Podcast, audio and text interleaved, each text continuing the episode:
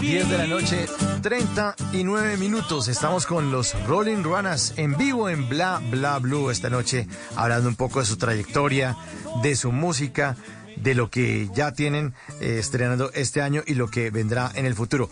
Juan Diego, pero eh, a ustedes también les ayudó muchísimo el tema de la viralidad, porque uno ve esta versión hecha en carranga y es eh, mucho la curiosidad, eso hace que uno comparta la música y que que vaya mucho más fácil, que viaje mucho más rápido, porque además era una curiosidad, ¿no, Juan Diego? Sí, yo creo que pues esos conceptos raros como, como fuera de, lo común y por supuesto en un formato campesino, eh, y yo creo que vuelvo al mismo fenómeno, ¿no? Ah, eso es una música del campo, eso es una música de viejito, es una música de campesino. Y cuando de pronto esos cuatro asadones campesinos empiezan a sonar a Gene Simmons, empiezan a sonar a Paul Stanley, empiezan a sonar a Mick Jagger y suenan bien, ¿sí? Porque a pesar de que te diviertes, tú dices, venga, pero esto como que no es, no es tan joda, ¿no? O sea, como que funciona. El, tema es que funcione, ¿no? O sea, yo pienso que, que si no funciona, pues se queda en un chiste flojo, se queda en un chiste pendejo. Y, y, esa es la idea de los Rolling Runners y creo que ha sido siempre un parte de su esencia, divertir a la gente con la música que hace, pero divertirla también con argumentos musicales, artísticos, escénicos. Entonces como que, como que la gente dice, me divierto, pero además soy capaz de llorar en un show de estos manes y me empiezan a gustar sus canciones, soy capaz de vivir una alegría profunda y me dan ganas de poguear y me dan ganas de, como que ya no me da pena mi abuelo, como que ya no me da pena mi abuela, como que ya no me da pena el campo sino que que chimba el campo, que chimba ponerse una ruana. Entonces como que uno dice, chévere que eso que nació siendo tan raro, tan diferente, como tan eh, tan poco común haya sido un puente como para volver a mirar al, al, ancestro del altiplano cundiboyacense que además está tan, tan, tan regado por, por Bogotá, por ejemplo, y que es una parte de nuestra cultura, pero enorme, y, y, que obligue a echar una mirada hacia nuestra música campesina, ¿no? Como que eso se nos fue volviendo cada vez más un, una, una gran responsabilidad que empezó siendo ese, ese accidente entre comillas y que empezó siendo como tan raro, ¿no? Eh, y, también nosotros, incluso en vivo, hemos llegado a ver ese fenómeno porque eh, le decimos el efecto Rolling Ruanas, ¿no? La gente va a un show de los Ruanas y es como dos canciones y dice, venga, ¿qué estoy escuchando? ¿Qué, carajos es esto?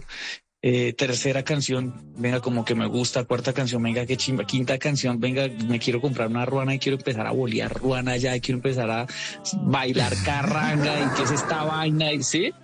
Entonces se vuelve como, como un proceso de, como de aceptación y de volverse a enamorar de la música campesina desde otra perspectiva, como decía Jorge, con los elementos de la música latinoamericana que nos marcaron tanto durante el, estudio de nuestras carreras, como con, con, la música campesina, como que tan naturalmente siempre estuvo en nuestros entornos académicos y familiares, y, y eso que, que tiene, por supuesto, esa ayuda de la viralización, pues, o sea, que, que Paul Stanley te comparta en su página y aunque no puso, ellos no pusieron nada, simplemente colgaron el video y fue como esta vaina empezó a dar vueltas por todos lados, ¿no?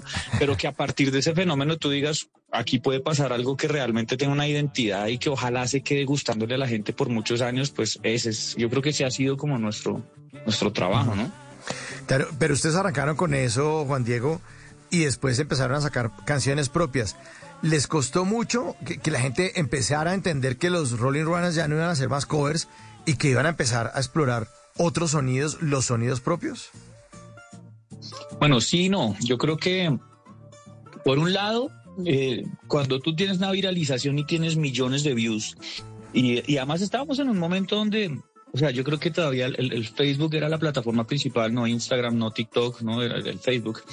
Y, y, en un momento donde la viralización sí funciona un montón, pero todavía va a otro ritmo y, la cosa empieza como a, andar como a, a esas revoluciones. En las noches la única que no se cansa es la lengua.